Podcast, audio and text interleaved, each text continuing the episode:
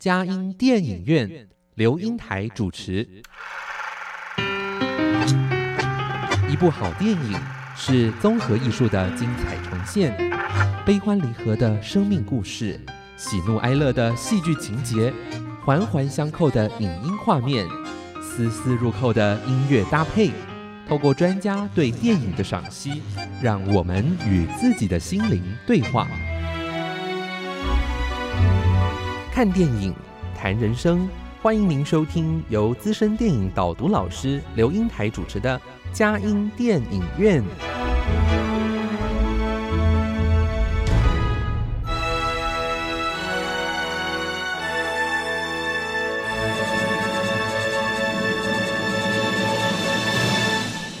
各位亲爱的听友，您好，这里是佳音 Love 联播网，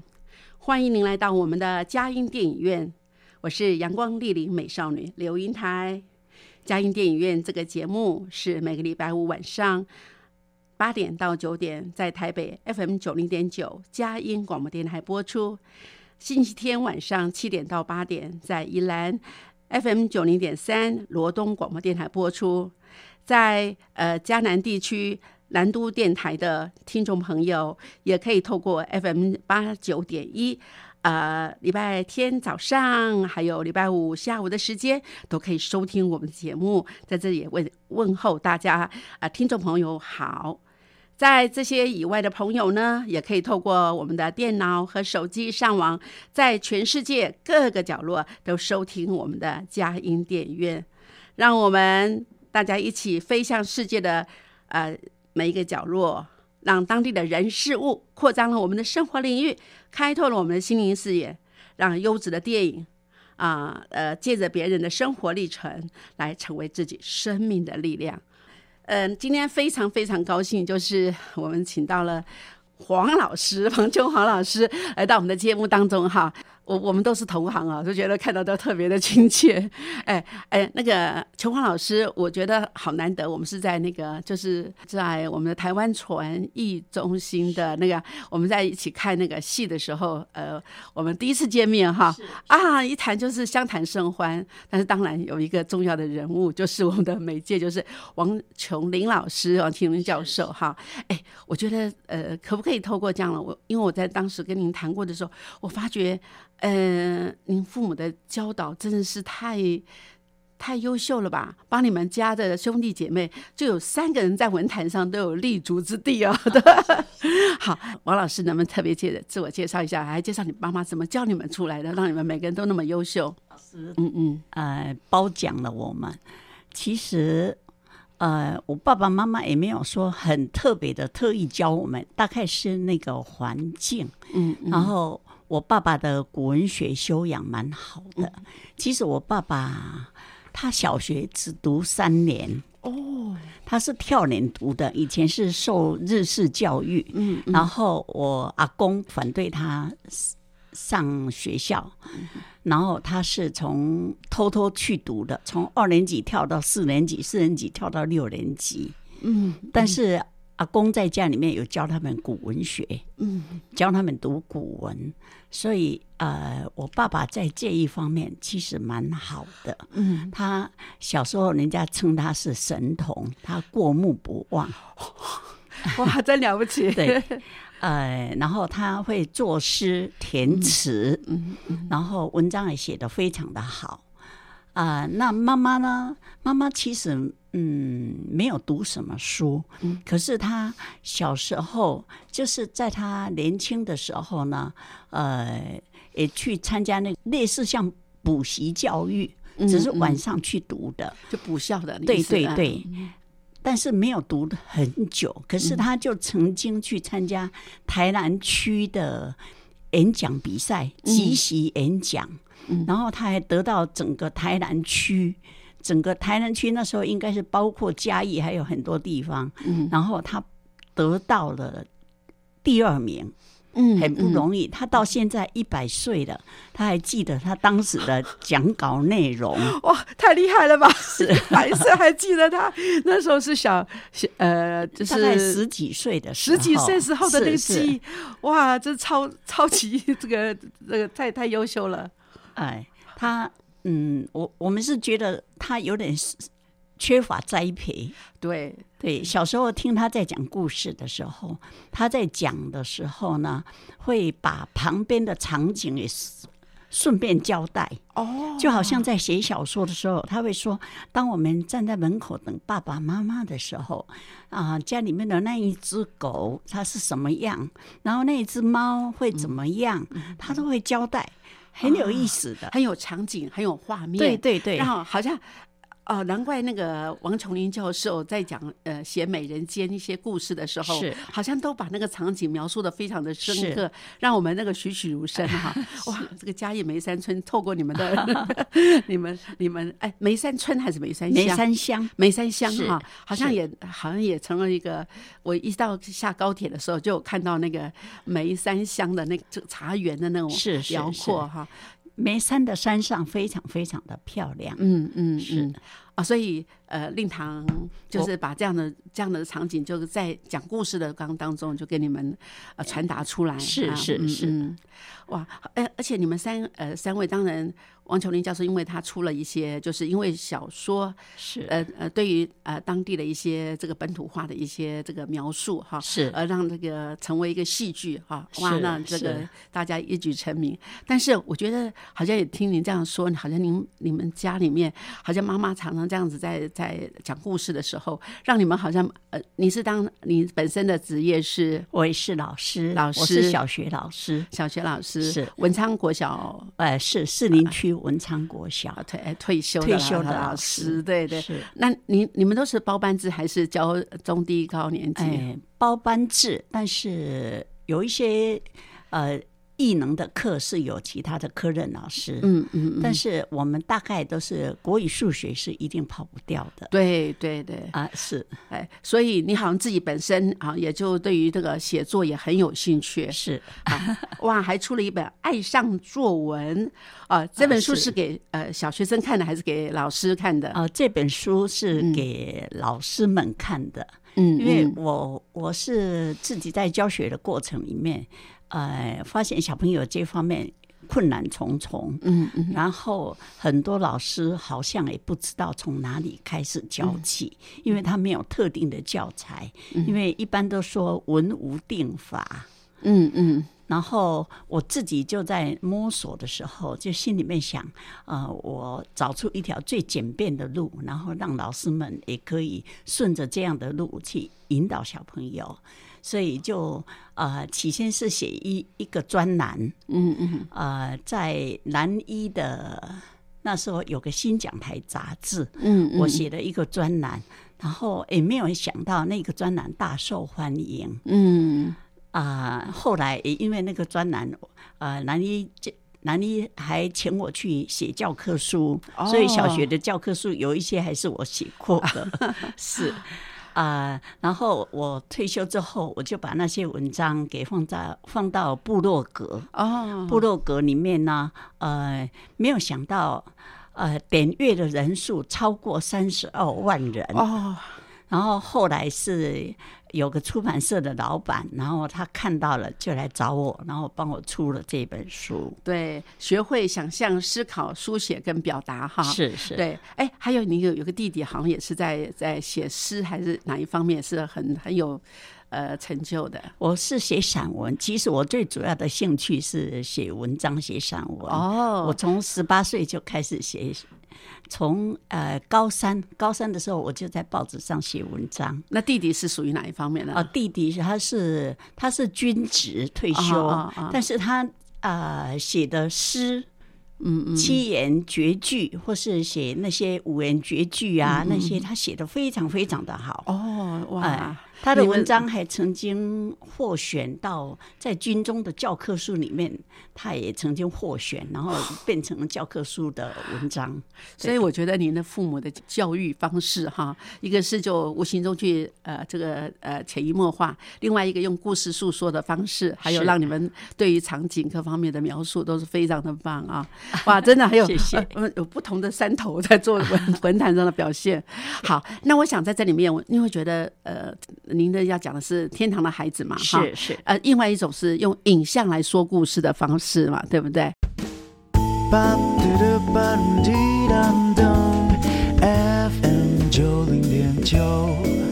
分分秒秒守护城市心灵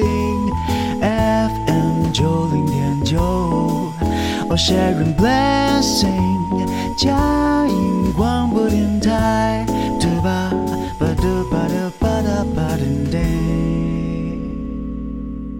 今天我们嘉音电影院邀请的是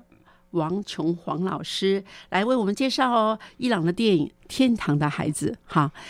哎，那个琼黄老师啊，我觉得哈，刚呃，当我在跟您邀请的时候，你就说让我想一想。后来你很快就跟我讲说，哦，我要介绍伊朗的电影啊，《天堂的孩子》哦。哎，我这部电影我以前就很喜欢哈，因为后来他又呃被那个梁志强导演在新加坡再翻拍成呃《跑吧孩子》哈，也都得奖了耶。好是，所以我想呃，我还想问你，在您一定也看到这个写作啊、散散散文、作文在当下里面，又在有电影也是你自己喜欢的那一块哈，要去表是达。哎，那你为什么会选择《天堂的孩子》呢？啊、天堂的孩子，他描述的是比较弱势的家庭的小孩。嗯其实那样的经历多多少少，我们在成长的过程里面都是经历过的。嗯然后也许经历的时候，你不见得很舒服，但是当你慢慢成长之后，你会发现，其实那些那些艰困，反而变成你成长的资粮。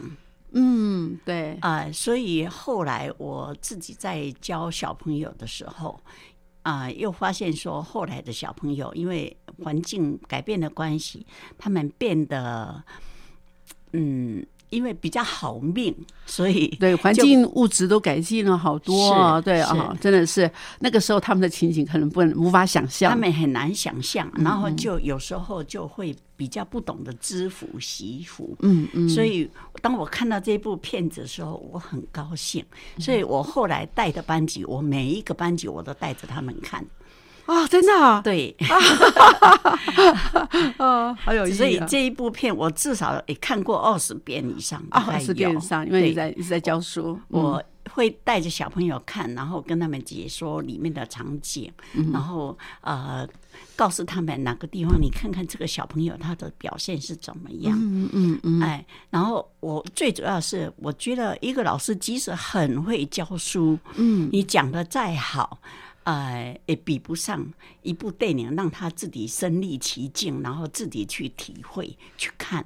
嗯所以，其实电影有时候如果好好利用，是一个非常非常好的教材。对，哇，真的是太好了哈。呃，像我有朋友，就是他老师他就教，他用天之骄子是来来教小孩子说，不能作弊。是你你的这种个性呢，啊，这样子的特质会影响到你呃后续的一辈子的生涯发展。是哎，我觉得原来天哪孩子啊，原来一个小学老师，您就用这样的方式来影响学生，哇，这个太深远了哈。哎，那还有啊，因为我我觉得虽然我们都很理解这部电影，可是是不呃，我们的听众。朋友未必能知道嘛，哈，是是哎，那你觉得呢？这个天堂内容大概是诉说什么？好。呃，这个天堂的孩子呢，他是他的背景是在伊朗境内的一户贫困的家庭里，嗯嗯主角是阿里，是个大概十岁左右的男孩，三年级小学三年级的小朋友。嗯呃，父亲他在清真寺里面帮人家倒茶水，赚取微薄的工资。然后母亲是卧病在床，照顾刚出生的婴儿。那妹妹莎拉很可爱。啊、也会帮忙做帮忙妈妈做家事。两个小孩年纪轻轻的，然后却不同于一般同龄孩子的懂事。然后，呃，故事开始是阿里在购物的途中，把妹妹莎拉修补过的旧鞋给弄丢了。由于知道家境困苦，没有办法添购这个新鞋，所以阿里呢就叮咛妹妹绝对不能够将这个事情告诉她的父母亲。但是这双鞋子是莎拉唯一的外出鞋，然后第二天呢还要穿去上学，那怎么办呢？后来兄妹就想出一个方法，两人换穿阿里的外出鞋。早上莎拉先穿，然后下午再换阿里穿，在期间发生了很多的波折，然后同时呢，兄妹两个终于在学校发现了莎拉的那双旧鞋被另外一个女生穿着，然后他们两个很高兴的跟踪之下呢，才知道这位女孩家境比他们更贫穷，然后兄妹俩呢这个时候只好放弃追讨。哎，这个很难得耶！对这个这个，假如我看到我掉的东西被在在车上，你就跟他说：“哎，这是我的鞋，你你怎么样？你怎么来的？”哎，一定把它要回来哈。是他们居然在这个时候是用那个呃，还隐忍了，还对是让他继续穿着，因为他们发现了什么事情啊啊？我我当时看到这里的时候，我都每一次我都忍不住掉眼泪，因为他们去的时候那种表情是很兴奋啊，有点好像要去找人家算账的那种表情。可是呢，看到那个女孩的爸爸其实是个盲人哦，然后啊、呃然后这个小女孩是牵着她爸爸要去市场卖面包。然后他们两个一看呢，呃，就两个人就都没有讲一句话，然后垂头丧气，然后直接就回家了。嗯，然后其实那种心理的波折呢，真的是令人很感动，因为我这两个孩子实在是太懂事了。有点超龄虫都懂是事，是是。然后在这里面呢，这个阿里呢，他除了周末会陪着他的爸爸到豪宅兼差打工以外呢，他还是一直希望帮这个妹妹买一双新鞋子。然后意外的，他得知有一个学童马拉松的赛跑，第三奖是新型的跑鞋。这个阿里排除一切的障碍报名参加，他不想。得到冠军，他只想争取到第三名，第三名就好。可是，在赛跑的过程中，哎，支持阿里意志力的就是杀到那一份希望跟哭泣的泪水。没想到赛跑的时候被恶意推倒，又爬起来再跑到阿里，他情急之下竟然冲到了第一名。应该很兴奋的感觉。他应该是很兴奋，可是呢，呃，当时旁边的人都是欣喜若狂，尤其是他们学校的老师，嗯，而且媒体争相报道，然后阿里呢却难过的流下了眼泪，比旁边那些失望没有得奖的小朋友还要更难过。嗯，那看到这里，其实。啊、我们内心的感触也是非常非常的深刻啊、嗯，然后而且呢，那个影片其实拍的非常好，它呈现了成人世界的僵化认知，跟幼小心灵世界之间的严重的差距。对，谁都想得第一名嘛。对对对为什么他还在那边伤心落泪啊？是啊，好像在照相的时候都是低着头，一点都没有低着头，然后满脸都是泪水，看得很难过。嗯，哎，然后他得了冠军，不仅没有得到原来想要的鞋子，连仅剩的一一只一双鞋也坏掉了。然后当最后那个那一线希望破灭的时候，这个导演呢很可爱，他以蒙太奇的手法，巧妙的把父亲牵着脚踏车，车上除了用品及菜以外，还夹着两双鞋的镜头，插在这个阿里跟妹妹四目无奈相接的镜头之前。哇，好一一个强烈的对比耶。对，邻居结合出本片爱与希望的天堂意涵。嗯然后在这个电影结束的时候，妹妹失望的进了屋子，这个阿里呢，他忍痛的把。起水泡的脚丫子呢，放进水池里面浸泡，来减轻疼痛。当他把脚放入的时候，这个金鱼一尾一尾的游向他的脚边，仿佛在亲吻他的伤口。然后本片呢、就在这温馨的镜头中结束，也激荡了观众心底的共鸣，令人心灵悸动的久久不绝。呃，而且就叫天堂的孩子。是是是，哎那真的，他的天堂跟我们一般人想到的天堂好差异好大哈。是是哎是哎哎，那在这里我会发觉那个最后那一幕啊，有点像我们台湾这个宜兰，我曾经就是在我们的就是我们的北部那边有，就是去泡脚，有天我有就去有哎，你们就是鱼游来游去，有来来有哎来吃，说是吃脚皮肉之是是类的，有一些 有一些鱼会吃脚皮，会对对对对我觉得还让我就有这这样的联想，很有趣。对哎哎是是，哎，那当然，这部电影哈，就是说在这样的过程，呃，谢谢呃是。王老师那么讲的那么细，呃，想呃知道就是说阿里呀、莎拉哈，他们两个是。是莎莎拉也在读书嘛哈，也是。是两个差距大概应该是两两岁左右的那个当下哈，哎，是。一个是三十年一九八大约一一年级，个大概一年级，哎，是。那他们都好像很能很能体现那个父母要要为他们，就是他不会在物质上面去要求，可是又很担心他们操心哈。是哎，是，对，他很懂事的小很懂事孩，，对对。所以在这里面，哎，好像除了这样的一个呃一个过程的那个剧情之外，哈，是重要的是他们好像一些还有很，您也在那边讲了一些温馨的场合是是，我们再来听看看这里还有哪些可以让你这样子二十遍以上的教导你的学生的一个 值得看的电影啊《天堂的孩子》。谢谢是，谢谢。台北 FM 九零点九，佳音广播电台；桃园 FM 一零四点三，Go Go Radio；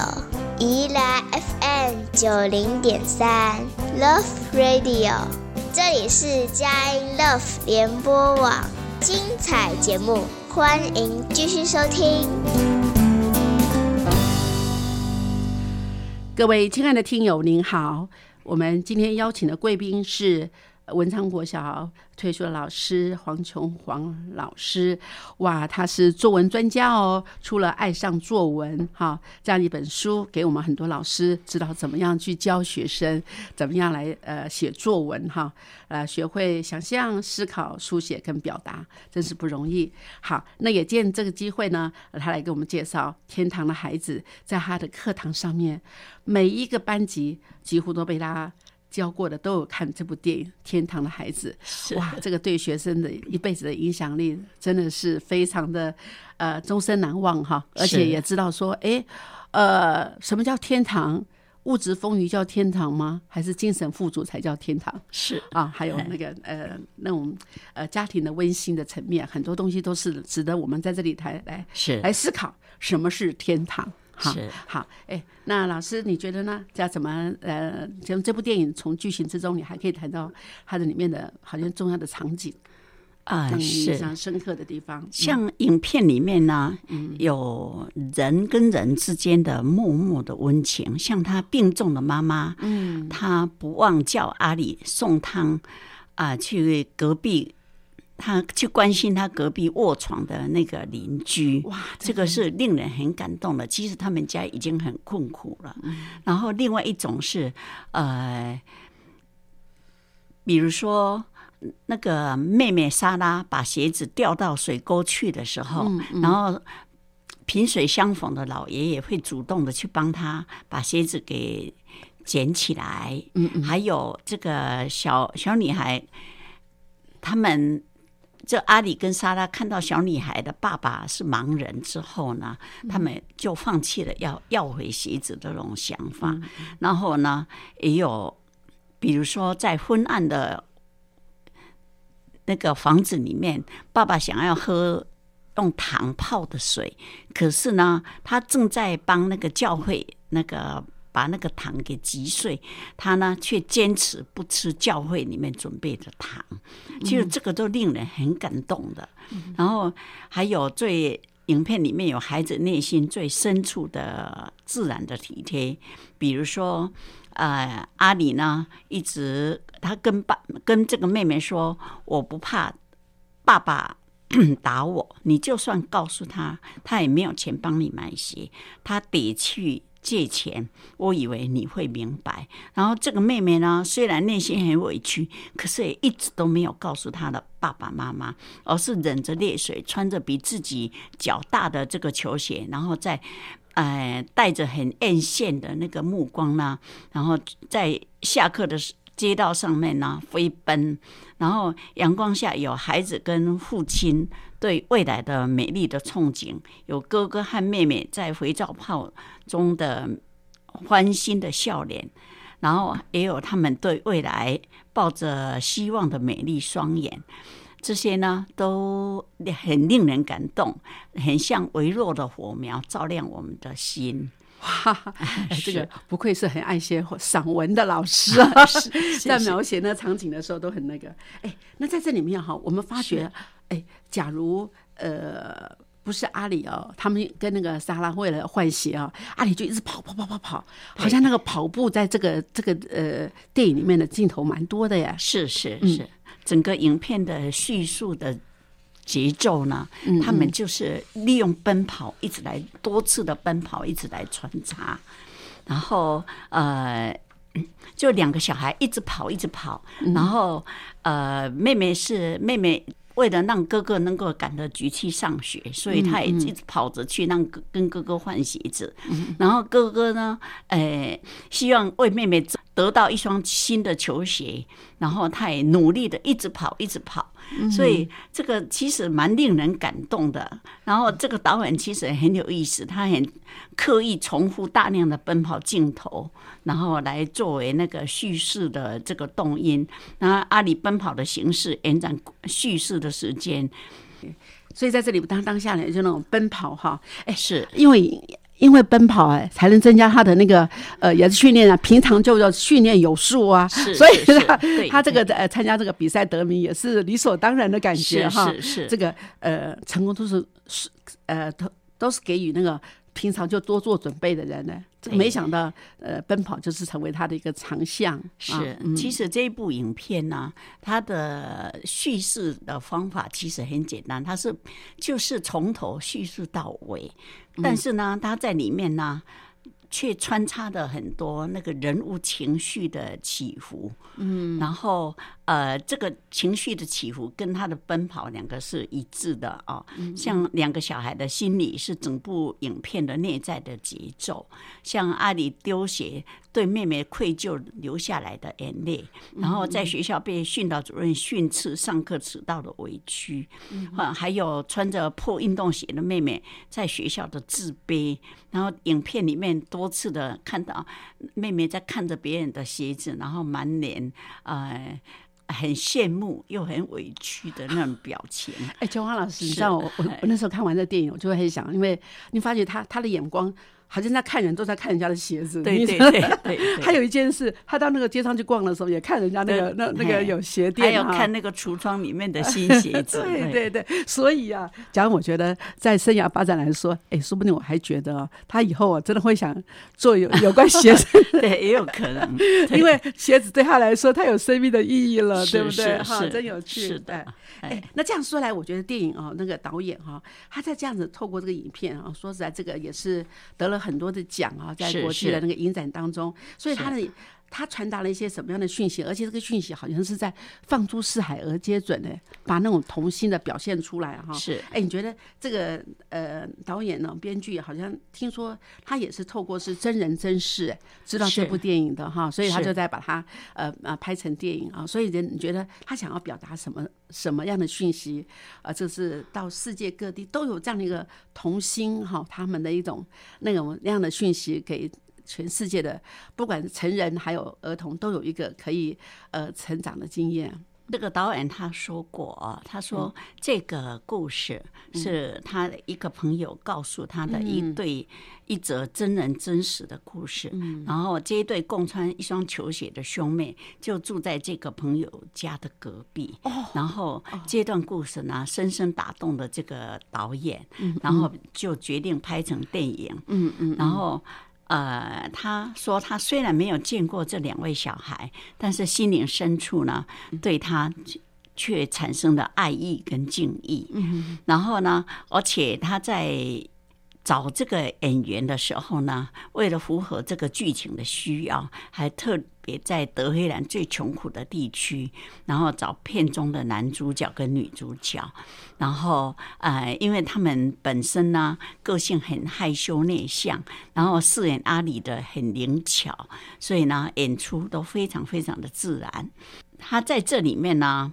是透过两兄妹因为无意中遗失了一双鞋子时候，引发了一连串的成长的故事，来凸显在贫富差距很大的伊朗社会里面，然后告诉大家，贫穷并不是罪恶，贫穷并不是痛苦，富有的人不见得拥有快乐，相反的，在贫穷中反倒能够更激发人的无限的潜能，显现生命的希望光辉。希望透过艺术的表达，让伊朗的当政执政当局呢，能够有一番醒思。哇，还有那么大的那个使命感呢！是是，哎，但是我觉得，呃，这里面哈，到最后的时候，我觉得他那个得到的那个鞋子是他爸爸，好，就是去给人家做工，对不对？因为他除了是在清真寺做一些事情之外，那个收入太微薄，就去帮人家做工的时候，他得来的。哎，我觉得也在。呃，一表的说，好像贫穷也要自食其力，不是都在于在接受别人的救济，才能够去满足到你自己的需求啊。是，我觉得这里也是一个很很深奥的意义。哇，好，那在这当然里面，我想我们真的很难得哈，就呃，原来他有包括了导演想要表达的意念，那么那么的强烈，是好，而且是真人真事，让我们在格外的感动哈。好。那我们来看看，呃，谈谈天南孩子跟您的教学经验的关系，好吗？谢谢，好，谢谢。分分秒秒守护城市心灵，嘉音广播电台 FM 九零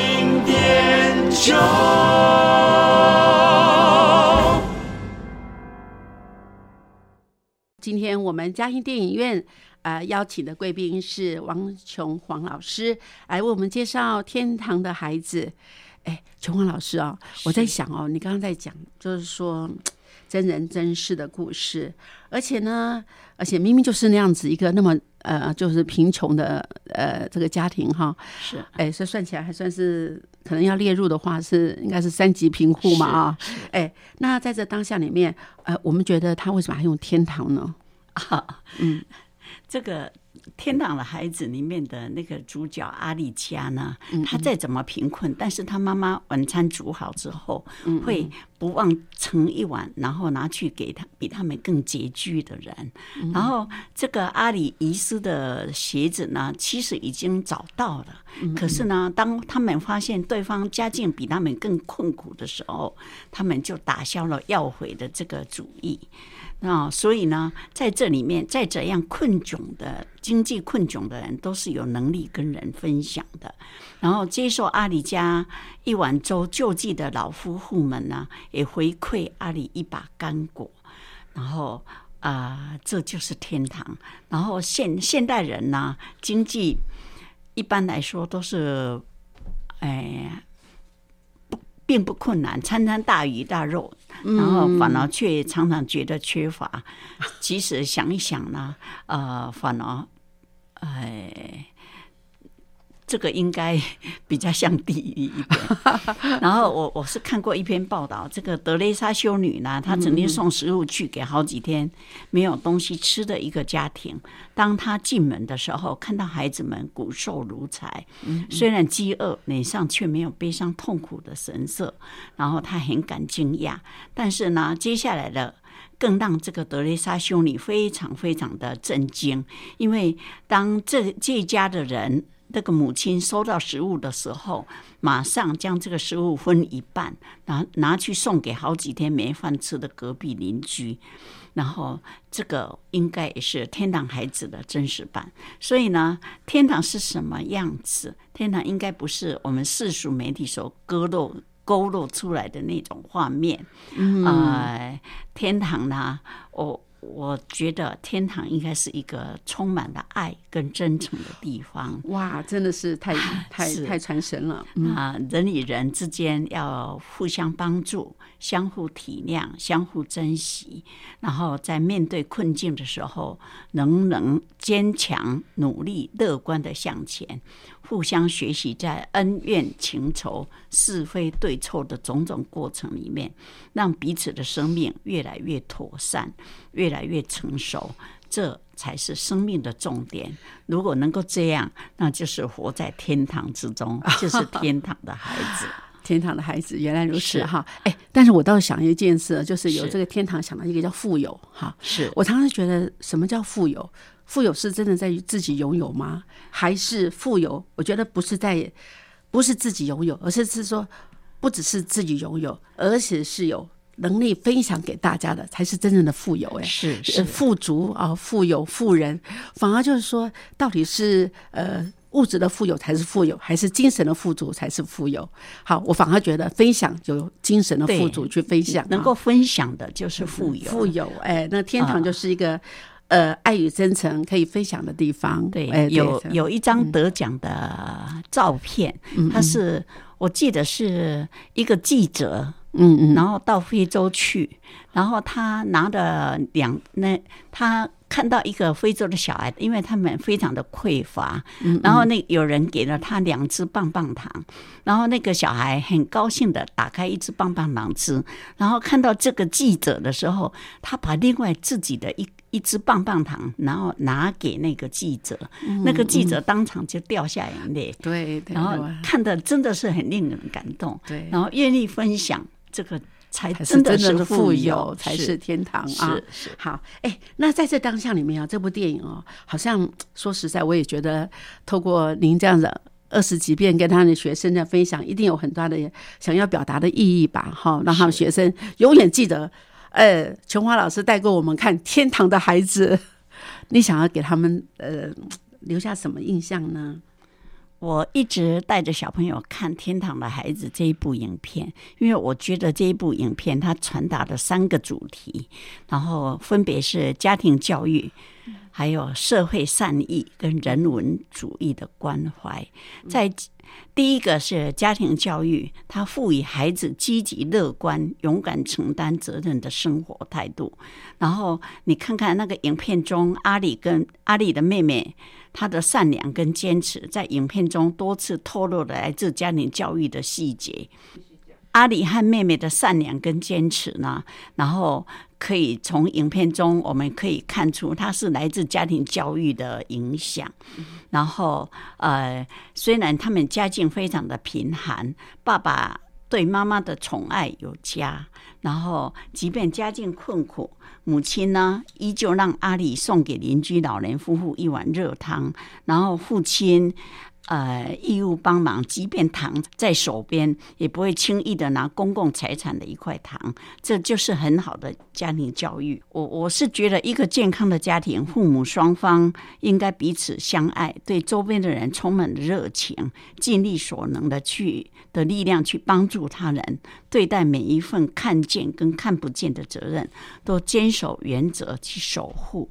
家庭是孩子幸福的入口，父母是守门人，父母对待生活的态度，就决定了这个兄妹两个的处事态度。哦，正是因为阿里跟莎拉的可贵的人格魅力，才让这个影片充满了人文教育的价值。社会如果处处充满了善意，即使物质匮乏，也无法阻挡人内心的丰盈成长。那一个人家庭的出身不是每个人可以决定的，虽然生活贫困，但是可以选择对待生活的态度。阿里和爸爸他去富人区找工作，虽然也有一些尴尬的处境，然后但是最终也是得到满意的招待跟工作的机会。这个导演呢，也用镜头描绘了一幅贫富共生的和谐环境。